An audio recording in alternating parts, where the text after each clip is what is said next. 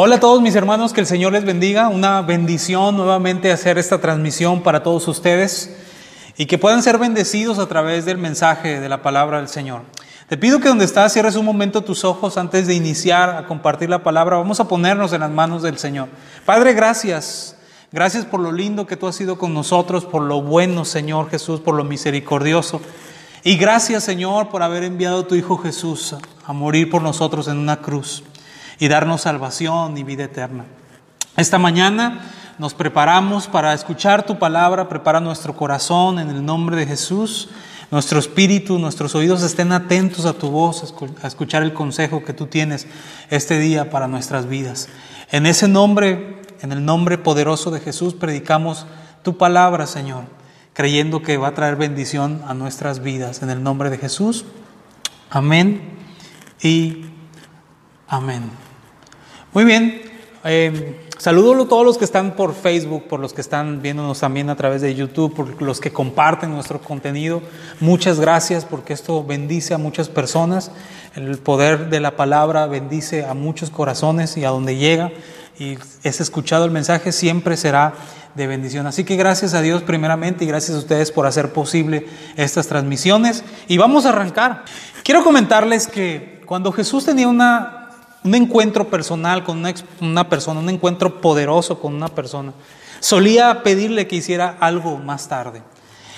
Y no era un acto de ser legalista, sino una manera de ayudarlo a que fuera una experiencia real, concreta y continua. Hace unos domingos atrás hablé acerca de que no es un suceso, es un proceso. Cuando el Señor tenía un encuentro personal con alguien, él iba más allá, pedía que hicieran algo más tarde. Ya lo dije, no es por ser legalista, sino porque él quería llevar eh, ese encuentro a algo más, a que fuera algo real, a que se concretara esa experiencia y también que se continuara la relación después de haber tenido ese encuentro poderoso. Yo empecé diciendo que él pedía que hiciésemos algo después. Con diferentes personajes bíblicos, nos, ahorita que vamos a ver, nos vamos a topar con que el Señor, después de haber eh, tenido un encuentro, les decía, ahora hagan esto. Quiero que ahora vayan y hagan el otro. Yo te quiero hacer una pregunta en esta mañana, arrancando. ¿Qué estaríamos dispuestos nosotros a hacer si el Señor pidiese algo de nosotros? ¿Hasta dónde podrías llegar tú a dar algo para Dios?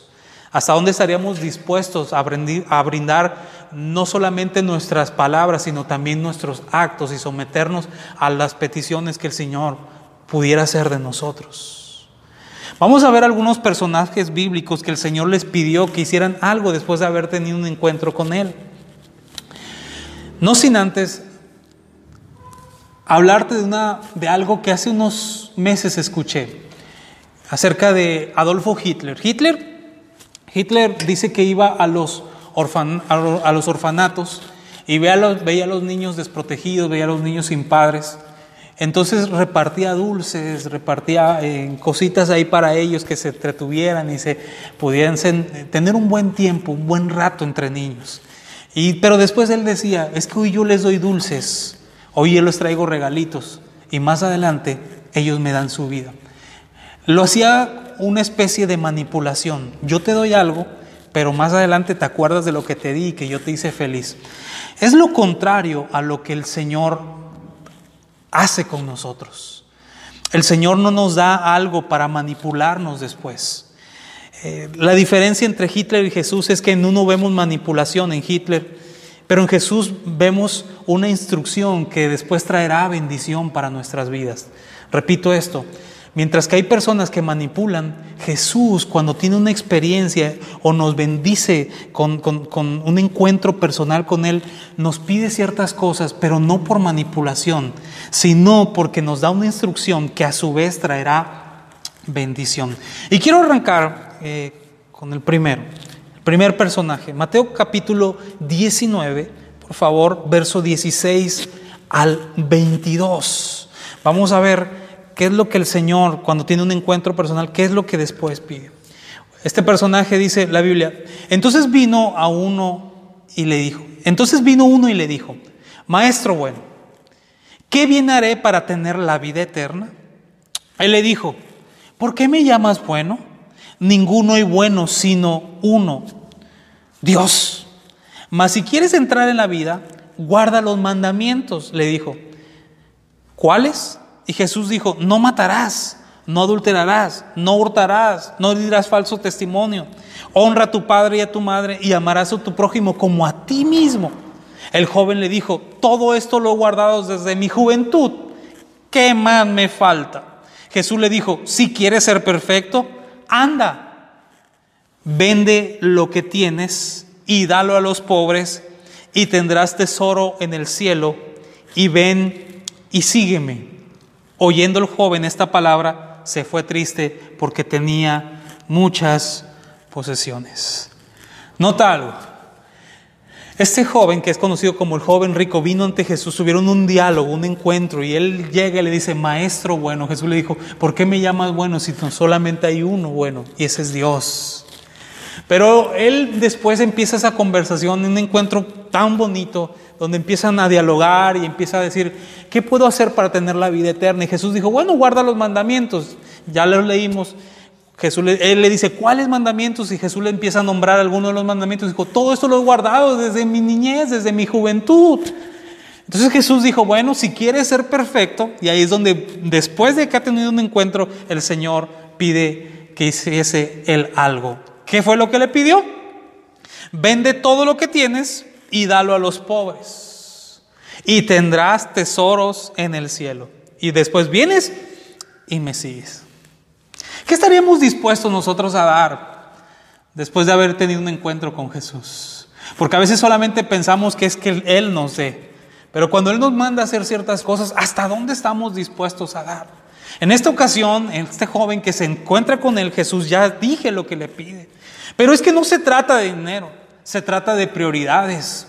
No se trata, Jesús no le dijo, ve y deposítamelo a mi cuenta, ve y me traes lo que hayas vendido y yo a ver qué hago con esto. No se trata de dinero, se trata de poner prioridades. Jesús estaba prácticamente diciéndole a este joven, has obedecido muy bien, pero tienes un tesoro más grande que yo y es tus posiciones, es tu dinero, ¿Hasta dónde estamos dispuestos nosotros a entregar por Jesús? No se trata de dinero, se trata de prioridades.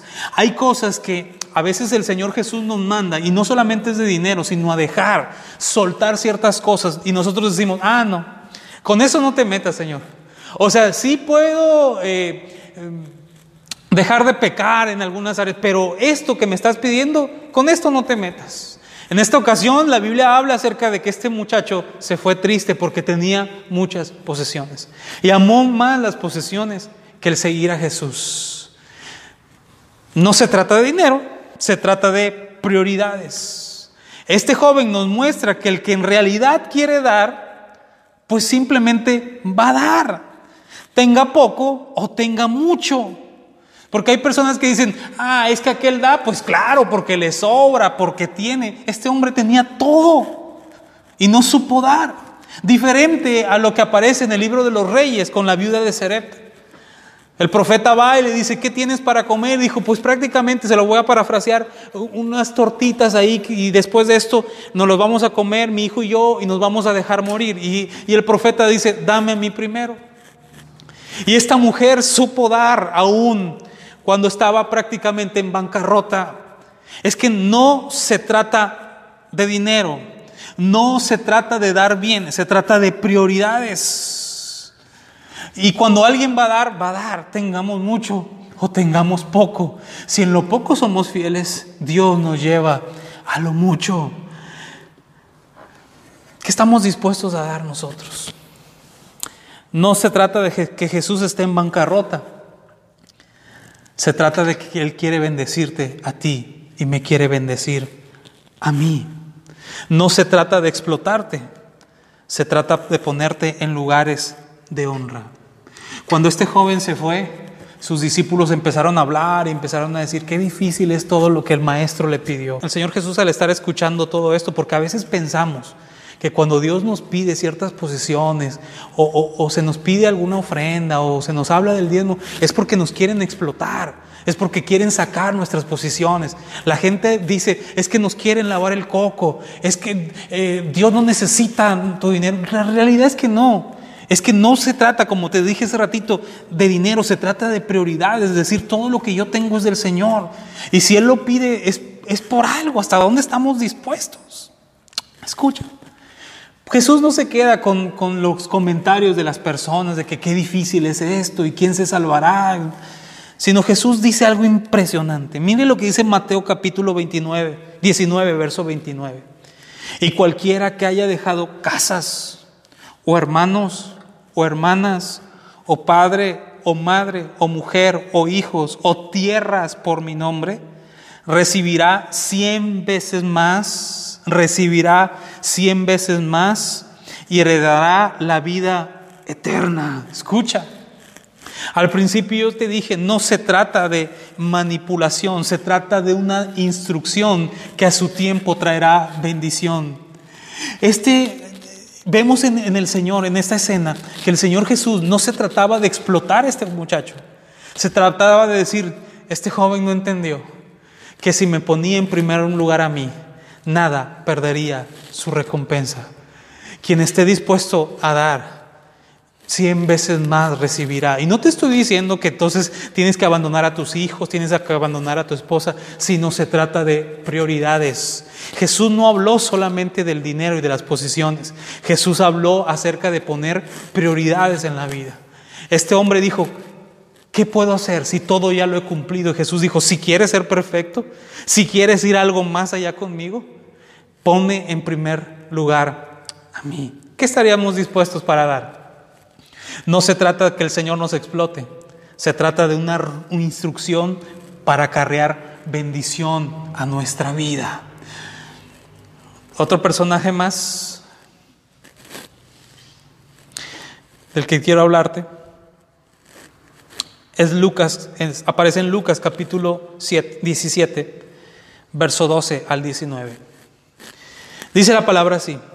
Y al entrar en una aldea le salieron al encuentro diez hombres leprosos, los cuales se pararon de lejos y alzaron la voz diciendo, Jesús, Maestro, ten misericordia de nosotros. Cuando él los vio, les dijo, id y mostraos a los sacerdotes. Ahí está la instrucción. Y aconteció que mientras iban fueron limpiados. Entonces uno de ellos, viendo que había sido sanado, volvió glorificando a Dios a gran voz y se postró rostro en tierra a sus pies, dándole gracias. Y este era samaritano. Respondiendo Jesús dijo, ¿no son diez los que fueron limpiados? ¿Y los nueve dónde están? No hubo quien volviese y diese gloria a Dios sino este extranjero. Él le dijo, levántate, vete, tu fe te ha salvado. Otra vez vemos lo que les decía al principio, un encuentro poderoso. En la primera, este hombre estaba buscando la vida eterna, estaba buscando algo con Jesús, tiene un diálogo, ya les expliqué. En esta segunda, había diez leprosos que estaban buscando un milagro, una sanidad. Estaban prácticamente ellos pidiendo volver a la vida porque los, los, leprosos eran exiliados, los apartaban de la familia, los apartaban del pueblo, los tenían allá prácticamente arrumbados. Entonces estos, e, estos leprosos estaban buscando no solamente la sanidad, sino el volver a continuar en su vida normal. Ven al Señor y de lejos le dicen, Maestro, Señor Jesús, ten misericordia, sánanos. Jesús lo haría. Pero hoy ahora se trata de que Jesús pide algo después. Y que dijo, vayan y muéstrense a los sacerdotes. Ahora Jesús está pidiendo algo especial, porque no se trata de pelear con las autoridades o conocidos, se trata de dar testimonio. Cuando estos hombres iban caminando hacia allá, se encontraron que empezaron a ser sanos. Y Jesús no les dijo, vayan y díganles a las autoridades, ya ven, el Jesús que ustedes no quieren, ese sigue sanando y ponerse a textear ahí, aquellos que no creen en Jesús, se van a ir al infierno, van a morir. Jesús dijo, no hagan nada de eso, no se trata de pelear, se trata de dar testimonio. Si Jesús ha hecho algo con tu vida, si el Señor se ha, se ha manifestado a tu vida, Él pide ahora que tú y yo demos testimonio. ¿Hasta dónde nosotros estamos dispuestos a dar testimonio? No se trata de evidenciar tu pasado, porque la gente va a decir, ahí viene el leproso, los que tenían lepra. No se trata de evidenciar tu pasado, se trata de testificar del poder de Dios. Si Dios ha hecho algo en tu casa, en tu matrimonio, con tus hijos, con alguna enfermedad que tenías, si el Señor ha obrado para bien en tu vida, ahora Él te dice, quiero que des testimonio, que te presentes delante de los que tienen altos mandos y también delante de la gente que tiene puestos sencillos. Da testimonio, habla a la gente lo que yo he hecho por ti. Hay veces pensamos que solamente es recibir lo que Dios tenía para nosotros, pero Dios está diciendo, da testimonio. Dile a la gente quién eras tú. No se trata de evidenciarte lo que eras anteriormente y de avergonzarte. Se trata de decirle a la gente que en Cristo hay oportunidades. Se trata de decirle a la gente que teníamos merecida la muerte, pero algún día tuvimos un encuentro con Jesús y las cosas cambiaron. Nos devolvió la familia, nos devolvió credibilidad, nos devolvió nuestro matrimonio, nos, dio nuevas oportunidades, sanó nuestro cuerpo físicamente, sanó nuestra alma, sanó nuestra conciencia, sanó nuestro espíritu. Ahora demos testimonio. ¿Estás listo? ¿Darías tu testimonio? Es el tiempo de que nos presentemos ante las personas y hablemos de frente el testimonio. Jesús ahora estaba pidiendo algo y hoy te lo está pidiendo a ti. Hoy me lo está pidiendo a mí. Preséntate delante de las autoridades. Preséntate delante quien se te ponga enfrente y da testimonio. Hay veces que nos quedamos callados con lo que Dios ha hecho con nosotros. Si Dios te ha puesto en donde te ponga, en una oficina, en un taller, como lo he dicho en predicaciones anteriores, si Dios te ha puesto con grandes ejecutivos, no te avergüences. Hay veces, ay, no, es que es el gerente de, de la región, ay, no es el que presidente de la compañía, da testimonio. Muéstrales quién es Cristo, lo que ha hecho en tu vida. Diles lo poderoso que es el Señor Jesús. No te avergüences de Él. Aún hayas tenido un pasado triste. Tú no sabes si las personas que están enfrente de ti necesitan un milagro. Y al, y al escuchar tu testimonio, su fe se va a activar y van a ir a los pies de Cristo. Jesús estaba diciéndoles a ellos, no se queden con el milagro. Testifiquen. Háblenle a las personas. No se trata de recibir el milagro, se trata de vivir agradecido con el milagroso. Porque diez fueron sanos, pero solamente uno regresó. Solo uno tuvo la actitud de volver y decir, oye, antes de ir a festejar, antes de volver a, hacer las cosas que hacía anteriormente, antes de volver con la familia, tengo que devolver, tengo que volver a darle gracias al que hizo un milagro. No se trata de recibir el milagro. Se trata de dar, vivir agradecido con el milagroso. ¿Eres un corazón agradecido? Jesús no te lo pide porque Él no es como Hitler que te dije al principio, yo le doy para que después ellos me... No, Jesús obra simplemente. Él no dijo, ahora a los nueve que se fueron porque no vinieron agradecidos, ahora que les devuelva la lepra. No, Jesús dijo, son todos sanos. Pero Él sí espera de nosotros que seamos agradecidos. Él sí espera porque después le dice, oye, no eran diez, solamente uno. Y este ni siquiera era de mi pueblo, no era judío, era samaritano, lo que otros desprecian. Él tuvo un corazón más agradecido. Oye, ¿cómo va a ser posible? Que hay veces que gente que no es creyente le da todos los días las gracias a Dios. Quieren buscar a Dios. Y los que somos de casa, los que Dios nos ha bendecido, no somos agradecidos. Cuando nos vemos bendecidos, cuando nos vemos que el Señor ha hecho el milagro, nos olvidamos de Él y no volvemos con una vida agradecida. No regresamos a los pies. La Biblia dice que este leproso se postró a sus pies y dijo prácticamente, estoy a tu merced, Señor. Lo que tú quieras hacer conmigo, la instrucción que tú quieras darme, aquí yo estoy porque ese es un corazón agradecido. ¿Qué estarías dispuesto tú a dar por el Señor? Hashtag de esta mañana. Por si sabían, nos habíamos quedado sin el hashtag, hashtag de esta mañana. ¿Qué puedo hacer por ti, mi Señor? ¿Qué puedo hacer por ti, mi Señor? En la primera, el primer ejemplo, el Señor le estaba diciendo, no es porque te quiera quitar tus pertenencias, es porque te quiero dar cien veces más de lo que tú tenías, pero no lo aprovechaste. En la segunda, estaba diciendo, no te voy a devolver la lepra a esos nueve que no vinieron agradecidos, sino que quiero ponerte de ejemplo que puedes presentarte delante de mucha gente y dar el testimonio. Y por tu testimonio muchos van a ser bendecidos. Y muchos te van a conocer a ti como aquel que agradece. Y un corazón agradecido cabe donde sea.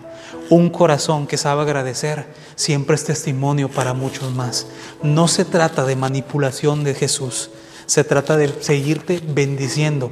No solamente le quitó la lepra, seguro él sería iba a ser seguir siendo bendecido para muchos, iba a bendecir a muchas generaciones. Tanto es que lo estamos recordando el día de hoy.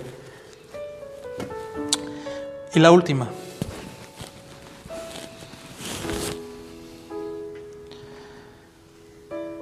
Juan capítulo 8, verso 3 al verso 11.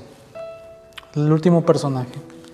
Entonces los escribas y los fariseos le trajeron una mujer sorprendida en adulterio y poniéndola en medio le dijeron, Maestro, esta mujer ha, sorprendido, ha sido sorprendida en el acto mismo del adulterio. Y en la ley nos mandó Moisés apedrear a tales mujeres. Tú pues, ¿qué dices? Mas estos, estos decían tentándole para poder acusarle. Pero Jesús inclinado hacia el suelo, escribió en tierra con el dedo. Y como insistieran en preguntarle, se enderezó y les dijo, el que de vosotros esté sin pecado sea el primero en arrojar la piedra contra ella. E inclinándose de nuevo hacia el suelo, siguió escribiendo en tierra. Pero ellos, al oír esto, acusados por su conciencia, salían uno a uno, comenzando desde los más viejos hasta los postreros. Y quedó solo Jesús y la mujer que estaba en medio.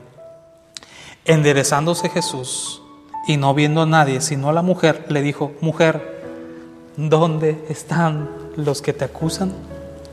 ¿Ninguno te condenó? Ella dijo, ninguno, Señor. Entonces Jesús le dijo, ni yo te condeno, vete y no peques más. En tres encuentros distintos, el Señor tiene diálogos, obra para bien a favor de los tres personajes y en los tres les manda hacer algo. ¿Qué estaríamos dispuestos nuevamente, digo, a dar hacer para Jesús.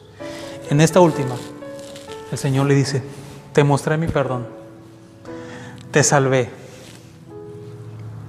guardé tu vida de ser apedreada, de ser humillada, de que en tu familia lloraran esta muerte tan vergonzosa y dolorosa. Te guardé. Pero ahora, vete. ¿Y cuál es la instrucción? Y no peques más. Cuando el Señor nos dice que dejemos de, pecar, no es que nos quiere manipular, es porque nos quiere transformar.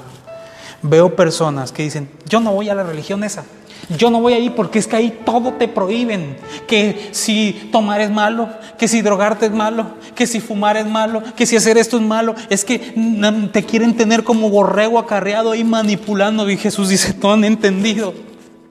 No se trata de manipular. Se trata de transformarte.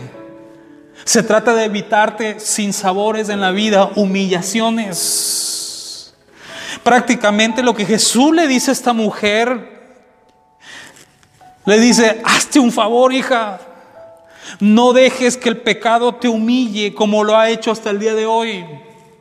No sigas en la misma, porque hoy estuve yo aquí y tuve misericordia. Pero quizá otra ocasión el pecado va a remeter contra ti, la gente no va a tener compasión y te va a matar. Cuando Jesús te dice vete y no peques más, no es porque quiere una bola de santurrones en una iglesia. Es porque el pecado te exhibe, el pecado te humilla, el pecado quebranta, el pecado separa familias, el, el, pecado quita la credibilidad de los padres con los hijos, el pecado te hace hacer locuras que nunca hubieses pensado que ibas a cometer. Te pone en lugares no de privilegio, sino de deshonra. Te mancha, mancha tu testimonio, mancha el testimonio de tu casa, de tu familia, de tus hijos. No es porque Dios te quiera ver manipulado, es porque te quiere ver transformado.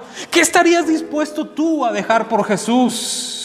Entendamos algo, iglesia, no es una religión, es una relación personal con nuestro amado. Y hoy te dice, deja el pecado, abandona el pecado, hazte un favor tú. No te quiero manipular, yo qué gano con esto, yo te guardo, yo te amo, yo te bendigo. Yo te libro de la muerte, pero te quiero recordar algo. La Biblia dice que la paga del pecado es muerte. Hazte un favor, le dijo esta mujer, vete, y no pecas, no peques más. No sigas en esta misma sintonía, te van a matar, el mismo pecado te va a avergonzar nuevamente. No sigas en ese camino. Cuídate, ámate. ¿Qué diferencia entre un líder como Hitler que daba para después manipular a nuestro amado Jesús, que nos da por amor y por misericordia? Y lo que Él pide de nosotros es para bendecirnos a nosotros mismos. Escucha, la, obediencia honra a Cristo, pero a su vez, a causa de la obediencia, nosotros somos bendecidos en nuestro caminar diario. No tenemos que perder, al contrario, tenemos que ganar más cuando entendemos las instrucciones en Cristo Jesús. En la primera, no es porque a Jesús le falte dinero, entendamos, no es porque esté en bancarrota, es porque Dios te quiere dar más de lo que hoy tú tienes. En la segunda, es porque tú, Dios quiere no que te avergüences de tu pasado, no para sacarte los trapitos del sol, es para que des testimonio que hay un Dios que no hace excepción de personas y que transforma a un alma vil, un el que estaba en ruinas. Demos testimonio. Y en la tercera, no se trata de tenerte sometido. No peques, sé un santurrón, no hagas eso, no. Se trata de guardar nuestra vida. Se trata de decirnos, hazte un favor y no dejes que el pecado te vuelva a humillar.